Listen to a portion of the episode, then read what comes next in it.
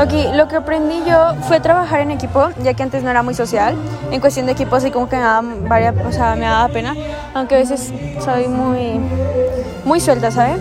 Este, aprendí a, a ver lo que pasaba en mí, a conocerme mejor, este, a sacar mi estrés gracias a una clase.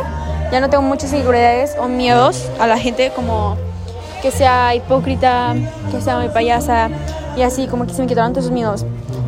Y pues me, me dejó que, en pocas palabras, no me importara la opinión de los demás, ya sea mala, si es buena, pues tomarla. Y como un consejo. Y también que tienes que empezar poco a poco con las cosas. Este, o sea, si tú ves, por ejemplo, un examen, este, tú un examen, este, y tienes que estudiar para poder pasar el examen y tampoco te debes de rendir. Si lo ves muy difícil, tienes que darle hasta que puedas, porque todo, o sea, todo se puede en esta vida. Este, también aprendí que no debemos, ajá, rendirnos, eso. O sea, seguir, seguir, seguir, seguir y no rendirse nunca.